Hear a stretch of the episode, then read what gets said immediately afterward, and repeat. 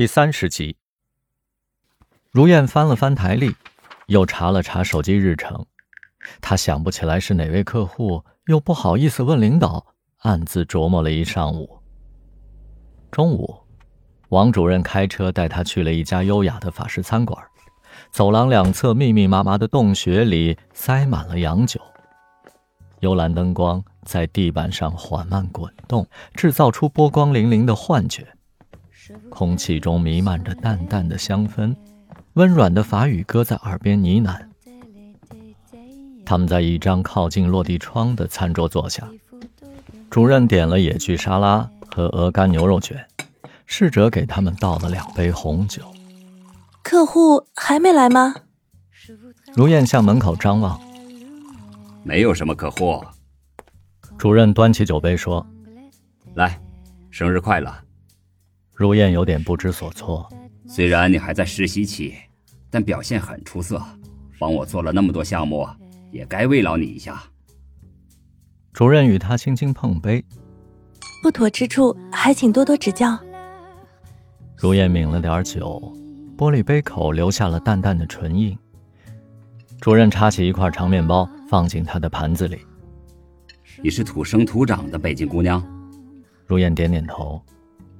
完全没有那种咋呼劲儿，你像保险柜里的珍珠，藏得太深了。跟大家慢慢混熟了以后，希望你可以更自信地表达你的想法，特别是在选题策划会上。嗯，有些想法还很幼稚，恐怕没有可行性。伟大的想法往往有个幼稚的开端。如果不介意，我愿意以一个朋友的身份。分享你的创意和灵感。如燕被这番话感动了。晚上，她迫不及待地讲给雪狼听，不料雪狼却嗤之以鼻。哼，潜台词是：我愿意以一个情人的身份分享你。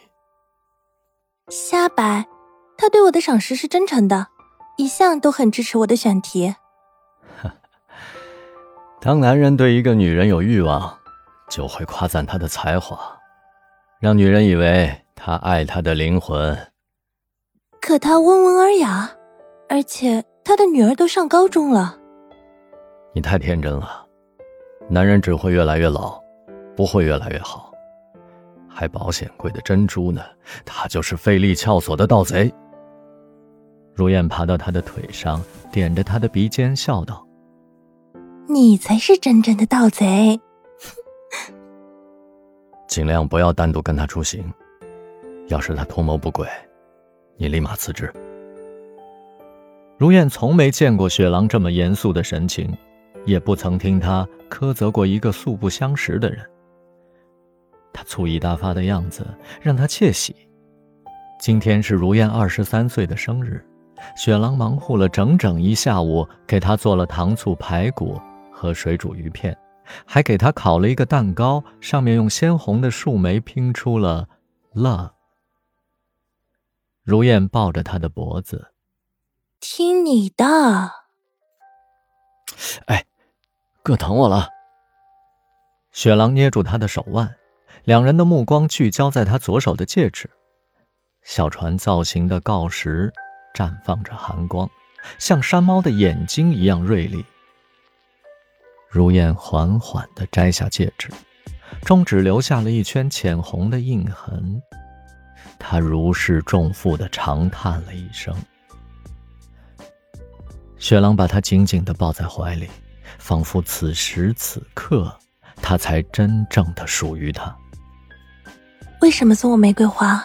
虽然很漂亮，可这是偷懒的礼物，送谁都可以，而且没有保存价值啊。